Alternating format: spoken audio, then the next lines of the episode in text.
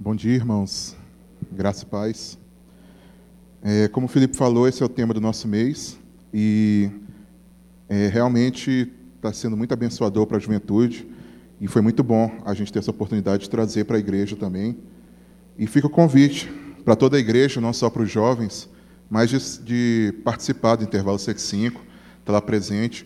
Eu sei que tem algumas coisas que no estilo talvez algumas pessoas não sejam tão fãs do estilo, né? Mas na parte de pregação eu acredito que ali a gente está pregando o evangelho e o evangelho ele é para todas as pessoas, para todas as idades, para todas as faixas etárias, para todas as situações o evangelho satisfaz.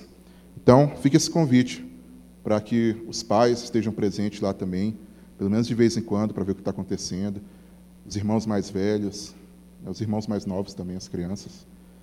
Os casais, a gente está com muito casal agora lá, pessoal casado mesmo. Né? Antigamente, culto da juventude quase não tinha gente casada.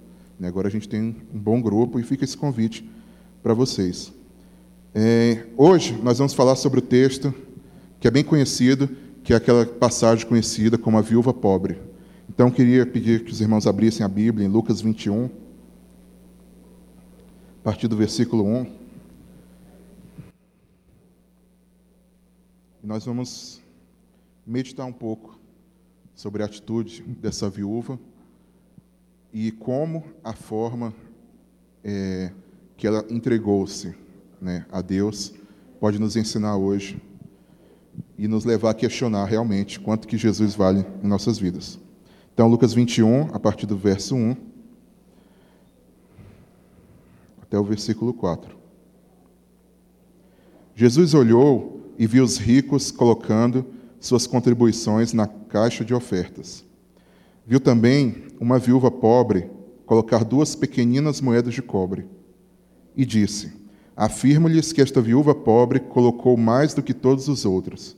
Todos esses deram, deram do que lhe sobrava, mas ela, da sua pobreza, deu tudo o que possuía para viver. Esse texto mostrou para mim é, como a Bíblia é maravilhosa, com a Bíblia cheia de sabedoria, porque quando é, o Felipe me pediu, né, a gente estava escolhendo os textos, qual que cada um ia pregar, e aí quando ele me pediu a viúva pobre, eu aceitei na hora, e aí eu fui olhar a passagem, quando eu vi tinha quatro versos só. E eu falei assim, caramba, como é que eu vou tirar uma mensagem daí?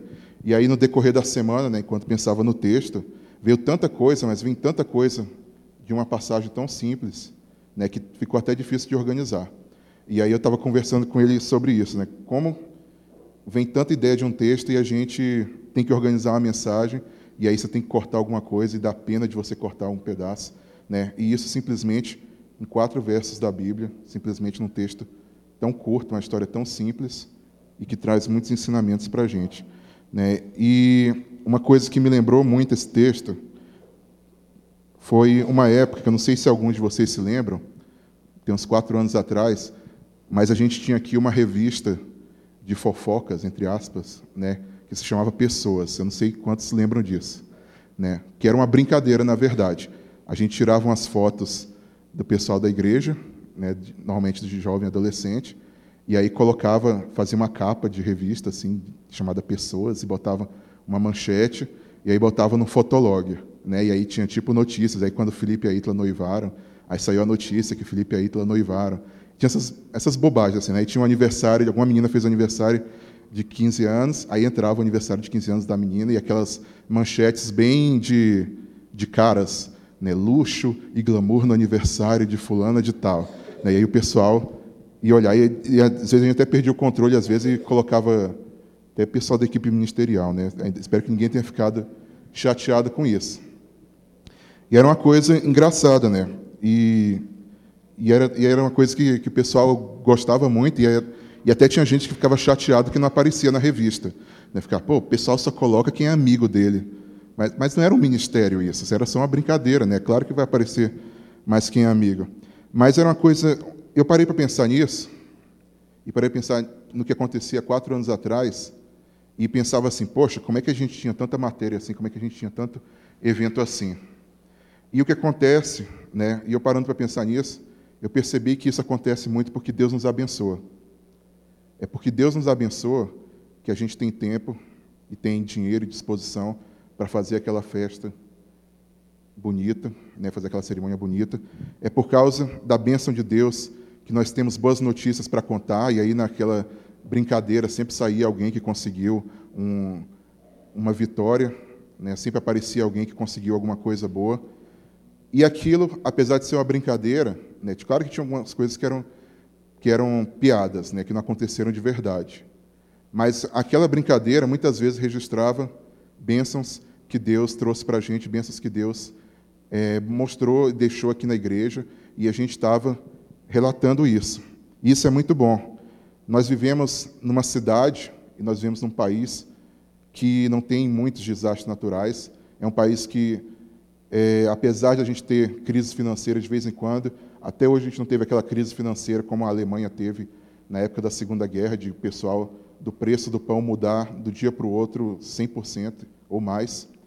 A gente vive numa cidade pelo menos a maioria daqui vive nos bairros da cidade que são os mais seguros da cidade. Né? Por mais que você fale assim, poxa, a violência em Brasília aumentou muito, mas ainda assim a gente consegue caminhar por aí. Às vezes até à noite a gente anda e se sente e não se preocupa. Você pode até não se sentir totalmente seguro, mas você não se preocupa. Então, nós vivemos numa cidade, nós vivemos, numa realidade em que nós podemos fazer planos aqui na nossa igreja. Você pode fazer seu plano e falar assim: olha, daqui a cinco anos eu vou fazer aquilo. Bom, agora que eu já juntei esse dinheiro, eu vou fazer isso. Bom, agora que eu sei que pelo menos nos próximos dez anos vai ter essa certa, essa certa rotina na minha conta ou na minha vida mesmo, eu posso fazer esses planos. E essa é a nossa realidade, e isso é muito bom. Né? A gente tem que agradecer a Deus por isso.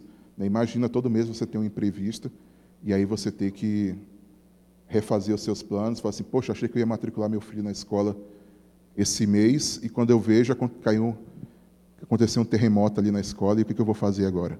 Né, a gente não tem, a gente não vive muito essa realidade. A gente pode fazer planos. E como eu disse, isso é muito bom. Só que existe um lado negro também nisso. Existe uma linha, e é por isso que eu citei a revista Pessoas antes de começar a pregação, existe uma linha em que a nossa busca por segurança, a nossa busca por conforto, os nossos projetos, os nossos planos, eles podem ultrapassar essa linha e se transformarem em uma busca por luxo, em uma busca por autoproteção, uma autoproteção que acaba se transformando muito mais uma proteção de um clã, né? Você fala assim, não, mas eu não uso meu dinheiro para me satisfazer, mas você usa o seu dinheiro para como se você estivesse guardando um clã ali, né? A minha, a minha família e eu vou proteger essa família contra tudo, e eu vou dar o melhor que existe para minha família. E isso, em si mesmo, você assim, pô, vou proteger minha família, isso é muito bom. Mas a gente tem que se questionar muitas vezes quando é que isso passa a se tornar é, uma idolatria na nossa vida. Quando é que a necessidade de conforto que todo homem tem, a necessidade de satisfação que todo homem tem, a necessidade de descanso que todo mundo tem, se transforma numa necessidade de luxo se transforma numa busca de satisfação incessante que hoje a gente conhece como consumismo. E isso acontece muitas vezes quando nós não valorizamos Jesus da forma correta, quando nós não entendemos o que significa é, o valor de Jesus em nossas vidas. A história da viúva pobre, ela nos ajuda a entender um pouco sobre isso. A viúva pobre, ela não foi, ela não entrou em contato, pelo menos no texto não relata isso, ela não entrou em contato diretamente com Jesus. Né? Então, ao contrário dos outros textos que a gente está estudando, todos os outros entraram em contato com Jesus. Né? Então, Zaqueu conversou com Jesus, é, o jovem rico conversou com Jesus, a mulher que ungiu Jesus, ela conversou com Jesus. Então, todos eles tiveram a oportunidade de estarem na presença de Jesus e falar assim: Quanto vale esse homem para mim? E a viúva rica não, a viúva pobre não. Ela deixou uma oferta no templo e aí Jesus falou: sigam o exemplo dessa mulher. Mas mesmo que ela não tenha feito algo assim que demonstrasse realmente seu valor, o valor que Jesus tinha na vida dela, pelo menos a gente não tem isso registrado, a gente entende que ela valorizava muito o Deus em quem ela cria. Né? E hoje, como a gente tem essa revelação completa, a gente entende que valorizar Deus é valorizar Jesus. Então, quando a gente toma essa lição de como ela valorizou Jesus, como ela valorizou Deus, a gente pode perguntar, a gente pode perceber quanto que ela valorizou Jesus também. E é isso que eu queria fazer hoje. Eu queria que a gente olhasse essa história dela e a gente perguntasse, fizesse algumas perguntas a respeito de nós mesmos para sabermos se nós passamos dessa linha ou se nós ainda estamos valorizando Jesus, se nós ainda estamos no caminho que Jesus propõe para a gente. Nós vivemos numa sociedade de aparência. Né? Muitas vezes, as coisas que nós fazemos, muitas vezes a forma como nós nos vestimos, a forma como nós agimos, até a forma como a gente escreve na internet, muitas vezes a gente quer demonstrar alguma coisa para que nós sejamos aceitos pela sociedade. Nós vivemos numa época que fica o tempo todo falando assim, que imagem não é tudo, imagem não é tudo, o importante é o conteúdo. Né? O pessoal vive falando isso. Só que normalmente as mesmas pessoas que falam isso são as pessoas que se preocupam muito com a sua imagem. Né? Não é simplesmente porque você fala que a imagem não é importante para você que quer dizer que você não pensa na sua imagem. Muitas vezes, e eu posso falar isso é, porque eu conheço bem, por exemplo, a, Sprite tinha aquela propaganda, né? imagem não é nada, sede é tudo. E aí a pessoa mais desavisada pensa assim, poxa, que bonito, né? A mensagem bonita que o refrigerante está passando para a gente. Mas não é assim. Tinha alguém que se sentou lá na mesa de reuniões e falou assim, vamos fazer uma imagem legal para o Sprite? E aí eles pensaram um tempinho assim, já sei a imagem que a gente vai dar. A gente vai dar para o Sprite a imagem de um refrigerante que não se preocupa com isso. E aí aquela pessoa mais desavisada pensa assim, poxa, é um refrigerante que está ensinando uma coisa boa. Em parte ele está ensinando uma coisa boa, mas ele tem muito mais escondido ali. Ele tem que fixar o posicionamento dele na cabeça das pessoas. Né? E é isso, é justamente você fixar uma imagem, você se preocupar com a imagem. E aqueles ricos que estavam ali, eles provavelmente eram pessoas que os outros adoradores olhavam para eles e pensavam assim: poxa, aquele ali é um cara dedicado. Poxa, aquele cara ali sacrificou muita coisa por Deus. Poxa, aquele homem ali, aquela quantia que ele deu, eu nunca teria coragem de dar uma quantia dessas para um templo. Talvez as pessoas se sentissem até mal. As pessoas se sentissem pessoas que não colaboram com a obra. As pessoas se sentissem pessoas que são realmente Pessoas pão duras. Né? Poxa, aquele cara deu aquela quantia e eu nunca na minha vida dei aquela quantia. Aquele cara é um cara desprendido, aquele cara é um cara que sabe ofertar, aquele cara entende a Deus. E a primeira pergunta que eu queria fazer para você era essa, é essa. Será que você enxerga o mundo da mesma forma como Jesus enxerga? Jesus olhou aquela situação de uma forma diferente do que todo mundo estava olhando. Ele, as pessoas viam os ricos deixando quantias milionárias lá, e aí eles viram também aquela viúva deixando duas moedas de cobre. A palavra que é traduzida como duas moedas de cobre, ela é traduzida em Lucas 12:59 como centavos. Aquela passagem que Jesus fala: "Você irá para a prisão se não perdoares, irá para a prisão e não sairá de lá enquanto não pagar o último centavo". Aquilo ali é uma expressão idiomática né, que quer dizer assim, o, a última migalha, você vai ter que pagar tudo, você vai ter que pagar aquele valor ínfimo, aquele valor de 0,001, você vai ter que pagar. E é a mesma palavra que o texto está usando aqui para a viúva. A viúva estava depositando duas moedas de um valor muito pequeno. Provavelmente, as pessoas olhavam assim e pensavam assim: em que, que essa mulher vai ajudar com isso? O que ela está pensando que vai ajudar com isso? A gente tem aqui um homem rico que depositou 5 mil reais, por exemplo, e nós temos aqui uma viúva que depositou dois centavos. Pensa, gente, vamos pensar. 5 mil reais eu posso alimentar cinco famílias, seis famílias, sete famílias. Dois centavos eu vou alimentar o quê? Cinco mil reais, eu posso comprar tijolos, eu posso comprar cimento. Naquela época eles estavam reformando o templo, né, eles estavam reconstruindo o templo que tinha sido destruído pelo Império Romano. Com dois centavos, eu não pago nem um segundo do pedreiro trabalhando. Aquela era a oferta da viúva pobre. E aí Jesus olha para aquela quantia milionária dos ricos e depois ele olha para aqueles dois centavos e aí fala para os seus discípulos: Olha, essa mulher deu muito mais do que todo mundo aqui. Imagina o que é isso na cabeça de um discípulo de Jesus, né? o que é isso na cabeça de qualquer pessoa. Como assim? Essa mulher não vai ser útil. Beleza, é uma demonstração de fidelidade e tal, é uma demonstração de que ela entrega as coisas para Jesus, mas tem tanto mais ali, sabe? Quanta coisa a gente pode fazer com aquilo ali? E Jesus fala: não, não é isso que conta. Porque Deus, Ele não olha para a aparência. Deus, Ele não está interessado se você faz a melhor festa, se você faz. É, se você tem a melhor roupa, se você tem o melhor carro, se você tem a família mais sorridente da igreja, se você tem a família com menos problemas, se você, no seu ministério, junta 500 pessoas, não é isso que Deus está preocupado. Ele não está preocupado se a igreja lota ou se a igreja está vazia. Claro que são coisas importantes, mas a imagem, a aparência, não é aquilo que é mais importante para Deus. Deus está interessado no coração, Deus está interessado no interior, Deus está interessado na motivação da pessoa.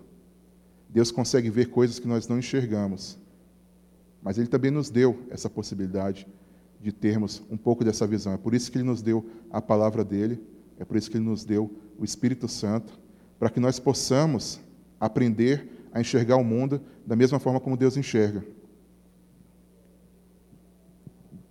Eu, na minha pouca experiência né, ministerial, na minha pouca experiência como professor e como líder dos jovens, eu percebi uma coisa, que muitas vezes a gente fala para o jovem abrir mão de alguma coisa, ah, você tem que abrir mão daquele seu hábito que não é um hábito de crente, ah, você tem que abrir mão daquele seu bem que você considera precioso e que está te afastando de Deus. Ah, você tem que abrir mão daquilo e isso. Olha, se sua namorada está te fazendo pecar, você tem que abrir mão dela. E muitos jovens, eles abrem mão, outros têm dificuldade de abrir mão disso, mas eu percebo, e isso pode até surpreender alguns, talvez achar estranho, mas eu percebo que uma das coisas que as pessoas, não só os jovens, mas que as pessoas têm mais dificuldade de abrir mão, é abrir mão da sua forma de pensar, é abrir mão da sua forma de enxergar o mundo, que muitas vezes não se encaixa com o que Jesus propõe. Eu não estou dizendo que você deve se tornar um cara que não questiona nada, não estou dizendo que você deve se tornar um cara que se torna uma esponja e só aceita tudo que vem. Eu estou falando que muitas vezes a nossa forma de pensar, a nossa forma de enxergar o mundo, isso foi um assunto que a gente bateu muito na EBD do semestre passado, né? a gente falava o tempo todo de cosmovisão, cosmovisão, quer dizer isso, a sua visão de mundo, né? e teve gente que ficou até empolgado, o, o Silas ficou empolgado e fez uma camisa escrito cosmovisão, né? de tão empolgado que ele ficou. Mas eu percebo que uma das coisas mais preciosas que nós temos é a nossa ideologia de vida, é a nossa forma como a gente enxerga a vida. E quando Jesus nos alcança, quando Jesus nos chama, ele fala assim: olha, agora você tem que enxergar o mundo do jeito como eu enxergo. O pai que sonha com seu filho num emprego bom, o pai que sonha com seu filho numa família feliz, numa casa estruturada, ele deve entender que se ele quer pensar como Jesus, às vezes ele vai ter que achar muito melhor que o seu filho esteja no meio da mata correndo o risco de levar uma flecha na cabeça. E isso é muito melhor do que ele estar numa, família estruturada, numa, montando uma família estruturada. Isso é loucura. Né? Isso é uma coisa estranha, mas muitas vezes um pai, e muitos já passaram por isso, ele vai ter que mudar a sua visão do que é ter um filho feliz, do que é ter um filho que agrada a Deus. Isso é difícil de abrir mão. Mas Jesus pede muitas vezes que nós mudemos a forma de enxergar a situação. Aquela mulher independente, aquela mulher que gosta do, da liberdade que as últimas conquistas sociais trouxeram aqui para a nossa sociedade, ela deve entender que quando ela entra num casamento, ela vai ter que abrir mão de algumas coisas. Ela deve entender que a forma como ela enxerga o mundo, muitas vezes vai ter que ser transformada na forma como Deus enxerga o mundo.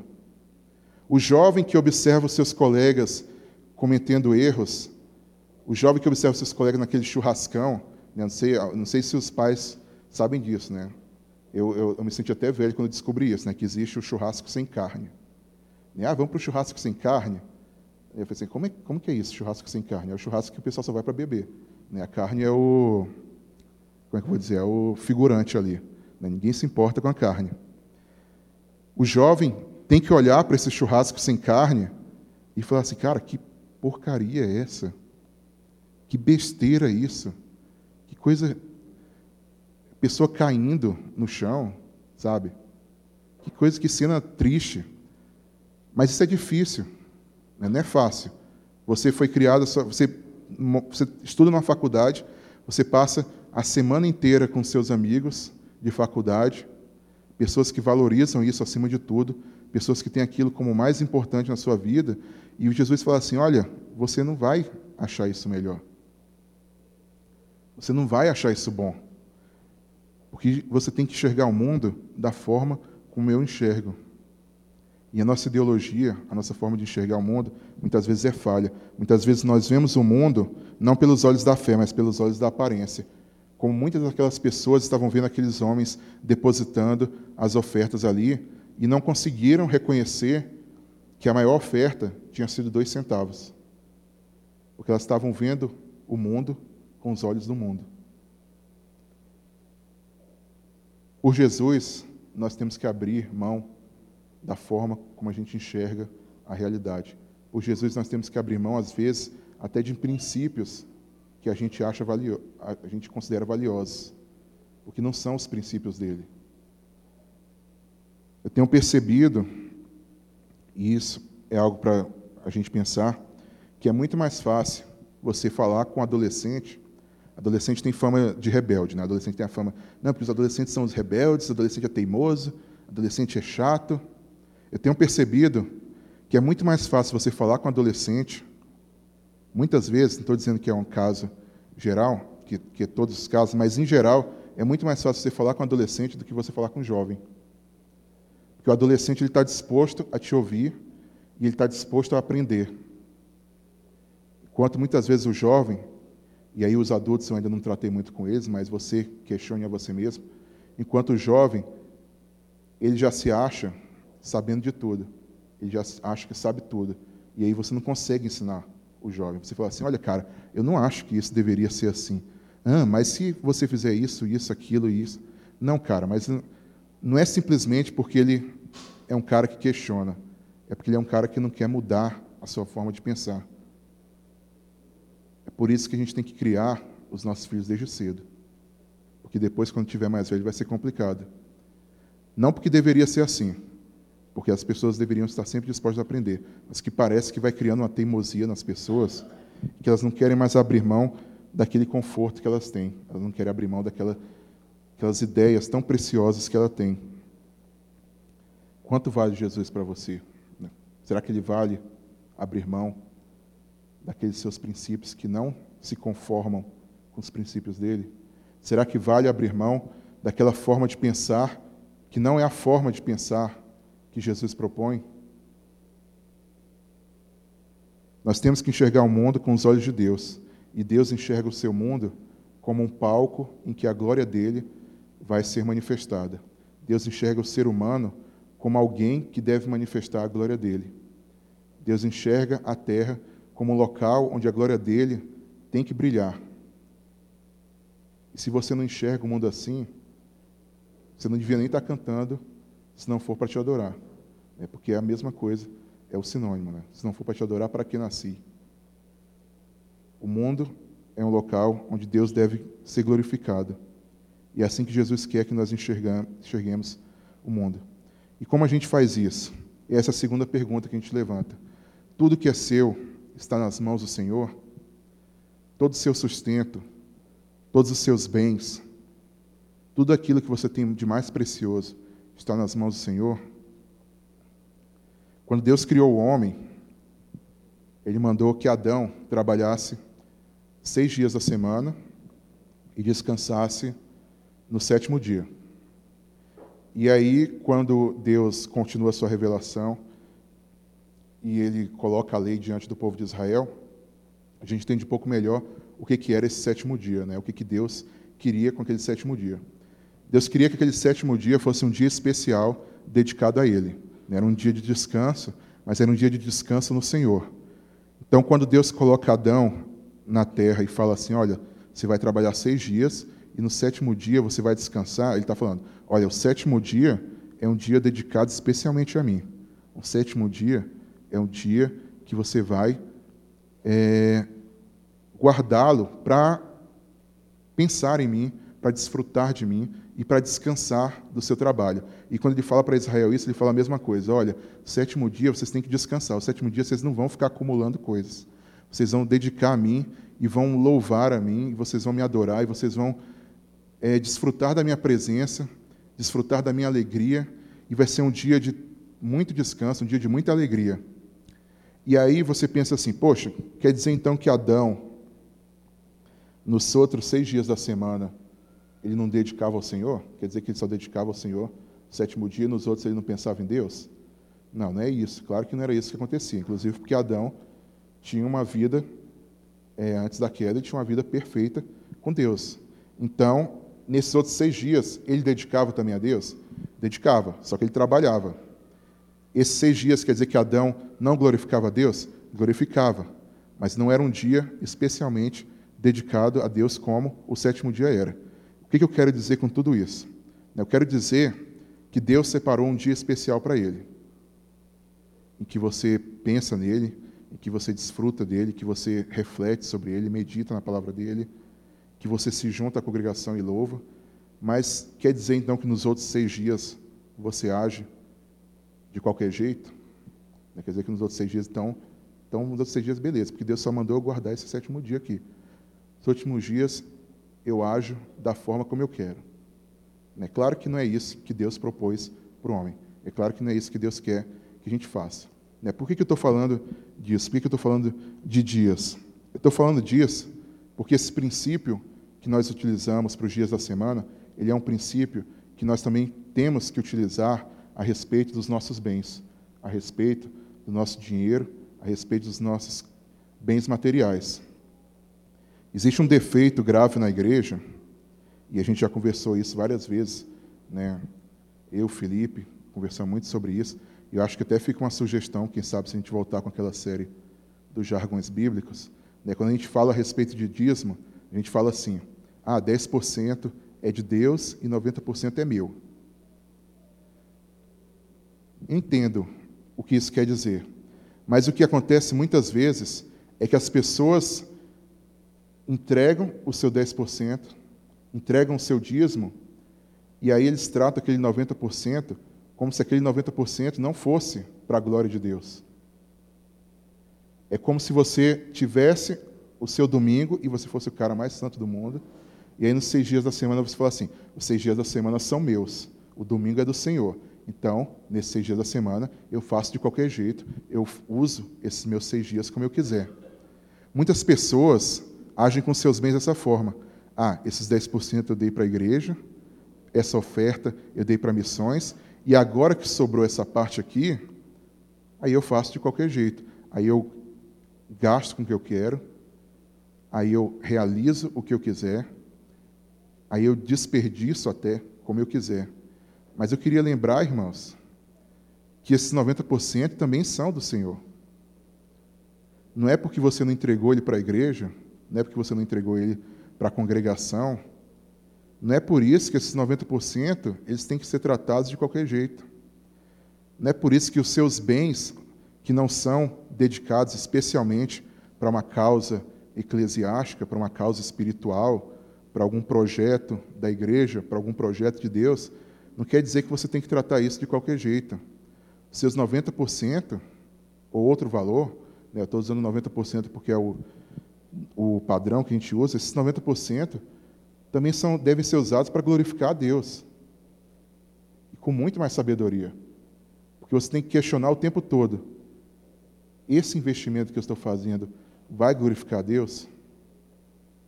Esse objeto que eu estou adquirindo, ele vai glorificar a Deus? Esse projeto que eu estou fazendo, ele vai glorificar a Deus? Todos os seus bens são do Senhor. Tudo que é seu é do Senhor. Muitas vezes nós agimos de forma contrária a esses ricos que são tratados aqui no texto, mas igualzinho como eles. Né? Como assim? Aqueles ricos, eles estavam dando a sobra deles para o Senhor. A gente está fazendo a mesma coisa, só que a gente dá a sobra antes. Dá para entender isso? A gente muitas vezes usa, a gente fala assim, não, mas eu estou dando a primeira parte, né, a primeira coisa é o que eu dou. Mas o que a gente está fazendo é simplesmente dar a sobra antes. A gente não dá a sobra depois. Mas muitas vezes a gente está fazendo isso. A gente dá aquele 10%, a gente dá aquilo porque a gente está acostumado, e não porque a gente dá com alegria, e não porque a gente dá de coração. E aí aquele resto a gente não administra da forma como o Senhor quer. Aqueles 90% a gente não cuida como o Senhor quer. Eu não estou dizendo com isso que você tem que é, pegar os seus 90% e, e entregar tudo para missões, tem que dar os 90% e parar de cuidar da sua casa, e parar de pagar impostos, e parar de cuidar da sua vida. Não estou falando isso. Estou falando para você questionar a forma como você trata o seu dinheiro. E não só o seu dinheiro, a forma como você trata os seus bens.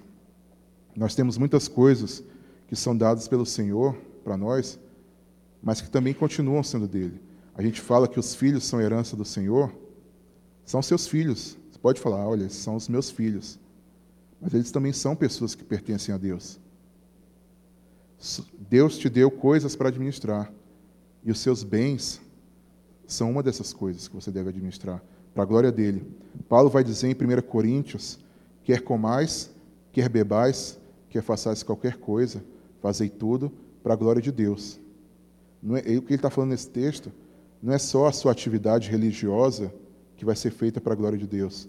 Não é só a sua atividade aqui na igreja que vai ser feita para a glória de Deus. Não é só o seu ministério que vai ser usado para a glória de Deus. Ele está falando que o momento em que você bebe um copo d'água, você deve glorificar Deus com isso. O momento em que você come um prato de comida, você deve glorificar isso. O momento que você dirige o seu carro, você deve glorificar Deus com isso. O momento que você está lá no seu trabalho, fazendo o trabalho mais burocrático que existe, você deve glorificar Deus com isso. Ele está falando assim: olha, nós temos um momento especial de nos reunirmos aqui. Nós temos uma ceia do Senhor, em que nós glorificamos a Deus, em que nós bebemos e comemos para a glória de Deus, mas nós também temos momentos na nossa casa que nós devemos glorificar a Deus. Paulo não dividia muito o mundo em, é, como é que eu digo, em, em coisas espirituais e coisas materiais. Claro que ele dividia isso, mas ele não dividia tanto quando o assunto era adoração. Ele não pensava tanto assim. Ele pensava assim: é tudo. Tudo é para a glória de Deus. Qualquer coisa é para a glória de Deus se você é, tem esse desejo. Você tem que fazer tudo pela glória de Deus. E quando você faz tudo para a glória de Deus, você não peca. Porque você vai pensar primeiro: isso é para a glória de Deus? Deus vai se agradar com isso? Deus vai se alegrar com a minha atitude? E, meus irmãos, é isso que essa viúva está fazendo aqui. Quando Jesus fala que ela deu todo o seu sustento para Deus, ela está falando assim: olha, tudo que ela faz é para agradar a Deus. Tudo que ela tem é para agradar a Deus. Tudo que ela guardou na vida dela é para agradar a Deus. E é por isso que a oferta dela é mais preciosa do que a oferta de qualquer um aqui. Será que você pode dizer isso a respeito dos seus bens? Será que você pode dizer isso a respeito do seu tempo? Será que você pode dizer isso a respeito da sua atitude no trabalho, a sua atitude no lazer, a sua atitude no entretenimento, a sua atitude com a sua família, a sua atitude na sua casa. Será que você pode dizer isso? Eu administro tudo que, Deus me dá para a glória dele. Todo o meu sustento, toda a minha vida, todos os meus prazeres, todas os meus, as minhas tristezas, tudo isso eu coloco na mão de Deus. Aquela viúva é um exemplo para nós, porque para ela Deus valia tudo. Tudo era o que Deus valia para ela. Nada existia de mais importante para ela do que Deus. E é isso que eu pergunto para você hoje. Será que existe alguma coisa que valoriza, que você valoriza mais do que o próprio Deus? Será que existe algum bem? E eu não falo só de bem material, mas falo de qualquer coisa que você valoriza mais do que o próprio Deus? Quanto é que vale Jesus para você hoje? Quanto é que vale Jesus na sua vida? Por fim, essa viúva também ensina a gente é, nas palavras de Jesus. Uma das formas como a gente demonstra a importância que Deus tem na nossa vida, uma das formas que a gente demonstra o valor que Jesus tem na nossa vida, é a forma como nós enxergamos o nosso próximo. Isso é uma consequência natural das perguntas que nós já fizemos. Quando você enxerga o mundo da forma como Deus enxerga, você passa a ver o próximo de uma maneira diferente do que você via antes.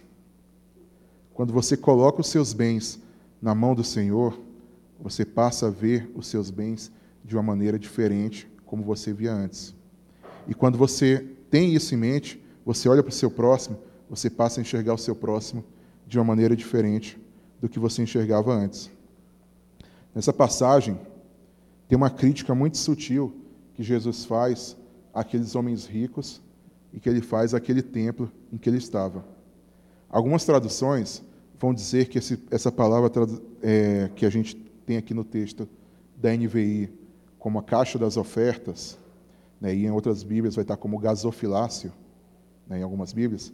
Outras traduções, elas traduzem essa caixa da oferta como a caixa das esmolas. E mesmo que essa tradução não seja mais correta, nos leva a pensar a forma como aqueles homens ricos e a forma como aquele templo estava lidando com as ofertas que eram entregues lá. Porque, segundo a lei de Deus, segundo aquilo que Deus ensinou no Antigo Testamento, uma parte das ofertas que eram entregues aos sacerdotes, elas deveriam ser usadas no auxílio das viúvas, dos órfãos, dos estrangeiros e dos necessitados essa, essa ideia, essa ideia da viúva, se você for ler especialmente os profetas menores, você vai ver o tempo todo os profetas menores dizendo para, para o povo de Israel: prestem atenção nas viúvas, cuidem dos órfãos, cuidem do necessitado, cuidem do estrangeiro, porque aquelas eram as pessoas que não tinham a quem, é, quem cuidar delas. A viúva tinha perdido seu marido, o órfão tinha perdido seus pais, o estrangeiro que se unia ao povo de Deus tinha perdido a sua nação inteira. Então ele era um cara sozinho ali no meio daquela terra. E aí Deus fala assim: olha, cuidem desses órfãos, cuidem dessas viúvas, cuidem dos necessitados. É por isso que Tiago vai dizer lá em, em Tiago 1,27: a religião pura e sem mácula para com nosso Deus Pai é esta: visitar os órfãos e as viúvas nas suas tribulações e a si mesmo guardasse incontaminado do mundo. Ele não está falando, olha, se você quer ser crente de verdade, você tem que ser um cara sem pecado, você tem que ser um cara que não erra nunca. Ele não fala só isso. Ele fala, olha, além de ser um cara que não é contaminado pelo mundo, você tem que ser uma pessoa que se preocupa com a viúva, você tem que ser uma pessoa que se preocupa com o órfão, você tem que ser uma pessoa que se preocupa com o desprotegido, com aquele que não tem com, como viver. É curioso isso, né? Ele não fala simplesmente vocês têm que ser santos. Ele fala vocês têm que ser santos e vocês têm que cuidar dessas pessoas também. Né? E se você quer ser religioso, né? se você quer um, ser um cara que realmente é um cara espiritual, você tem que ser assim. Né? Você quer ser verdadeiramente um cristão, você tem que agir dessa forma. Não é simplesmente vencer os pecados, é também ajudar aqueles na necessidade. E essa história nos ensina isso. A lei falava que essas ofertas elas tinham várias funções. Uma das funções era sustentar os sacerdotes, os levitas, mas uma outra função era ajudar a viúva, ajudar o órfão, ajudar o necessitado. E aí, quando a gente olha essa história, a gente vê uma viúva depositando uma oferta, e ela deposita dois centavos, e aí Jesus fala assim: essa viúva depositou tudo que ela tinha. Dá o que pensar. Como que a gente tem um templo em que os ricos depositam milhares, grandes quantias de dinheiro, e nesse mesmo templo eles convivem com uma viúva que sobrevive com dois centavos. Jesus está fazendo uma crítica aqui à forma como aqueles ricos estavam ofertando e fazendo uma crítica à forma como aquilo estava sendo administrado naquele templo. Se tinha tanta gente dando oferta assim, como é que tinha uma viúva com dois centavos ali? Em que estava sendo usado aquilo ali? Talvez estivesse sendo usado uma coisa boa. Provavelmente estava sendo usado uma coisa boa. Mas ainda não estava sendo feito tudo o que deveria ser feito. E aí Jesus olha aquela situação e faz aquele comentário dizendo na cara daqueles líderes: vocês deixaram uma viúva passar necessidade. Vocês querem ser tão espirituais, vocês querem ser tão corretos, vocês ricos são tão generosos, mas ao mesmo tempo vocês não veem uma viúva do seu lado dando dois centavos. E é curioso que um pouquinho antes, uns três, quatro versículos antes, Jesus critica justamente esses líderes e fala: Olha, fariseus, vocês vão na casa das viúvas e devoram tudo que essas viúvas têm. Vocês vão lá, dizem que querem fazer oração e ficam horas e horas fazendo oração, mas na verdade vocês estão lá para devorar aquilo que aquela viúva tem. E aí, pouquinho tempo depois, a gente vê a prova viva do que Jesus tinha dito. Uma viúva no meio de várias pessoas ricas, uma viúva no meio de um templo maravilhoso, mas vivendo com dois centavos.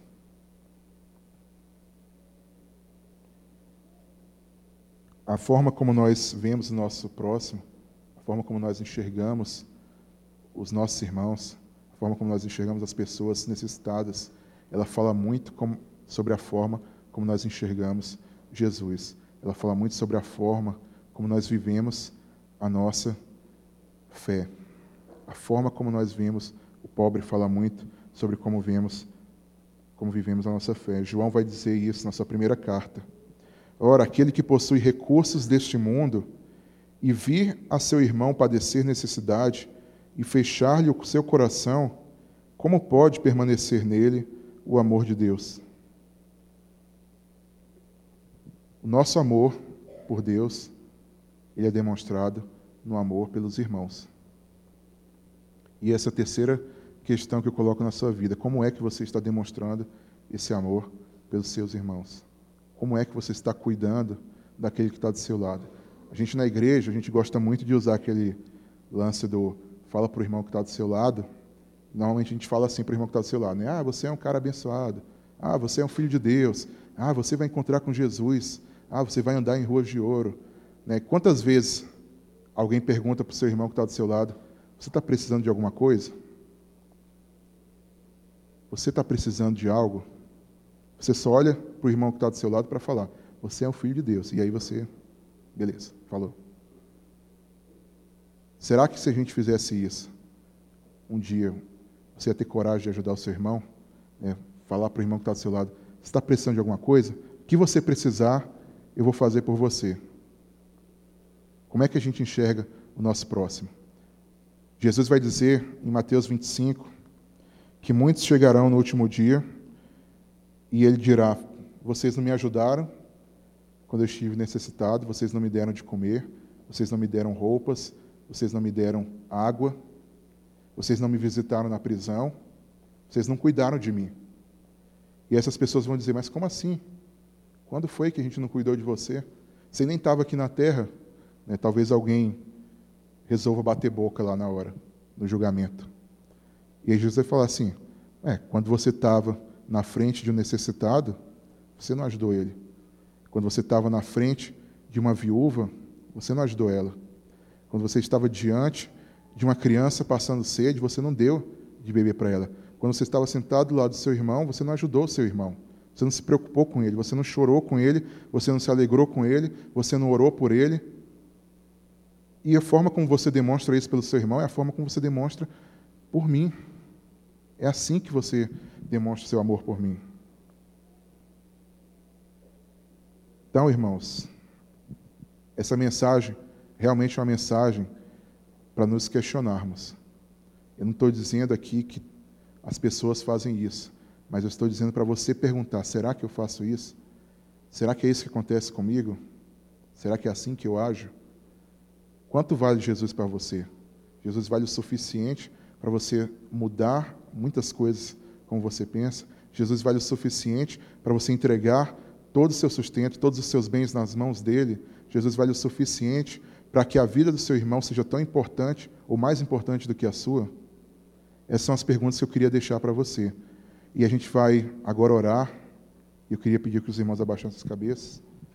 E realmente nessa oração, que nós nos questionássemos isso. Que nós colocássemos diante de Deus. Eu ficaria muito feliz se essa mensagem, na verdade, todos falassem assim: Poxa, graças a Deus, essa mensagem não é para mim. Eu espero que assim seja. Mas se não for o caso, irmão, realmente coloque isso diante de Deus. Realmente se questione a forma como você está vivendo o Evangelho, a forma como você está vivendo a sua fé. Vamos orar. Senhor, quero, Pai, te louvar, Senhor, por tua palavra, Senhor, por esses ensinamentos, Senhor, que teu filho deixou para nós, Senhor. Nós queremos te louvar, Senhor, porque o Senhor não enxerga o mundo como nós enxergamos, Senhor. Nós queremos te louvar, Pai, porque o Senhor é aquele Deus que se preocupa com o necessitado. Tu és aquele Deus que se preocupa com as viúvas, Senhor, com os órfãos, com estrangeiros, Senhor, com aquela pessoa que não tem nenhum, qualquer apoio, Senhor. Tu és o Deus que apoia essas pessoas, Tu és o Deus, o Deus que sustenta essas pessoas, Pai.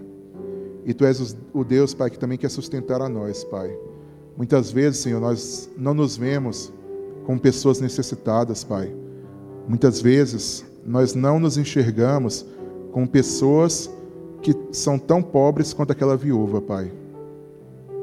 Muitas vezes nós confiamos nos nossos bens, Pai. Muitas vezes nós confiamos na nossa família, Pai. Muitas vezes nós confiamos naquilo que nós temos, naquela situação que nós vivemos, no governo que nós temos, Senhor. E nós não reconhecemos, Pai, que todo sustento vem de Ti também. Eu te peço, Pai, que o Senhor realmente toque nossas vidas, Senhor, para que possamos enxergar o mundo como tu enxergas, Senhor.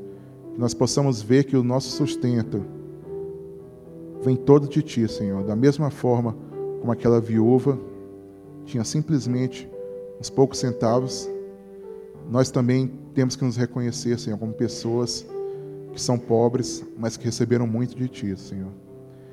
E que isso, Senhor, não nos faça nos orgulhar, Senhor, que isso não nos faça nos inflar, Senhor, mas que nos faça ter um coração aberto, Senhor, ter um coração generoso como o teu, Senhor.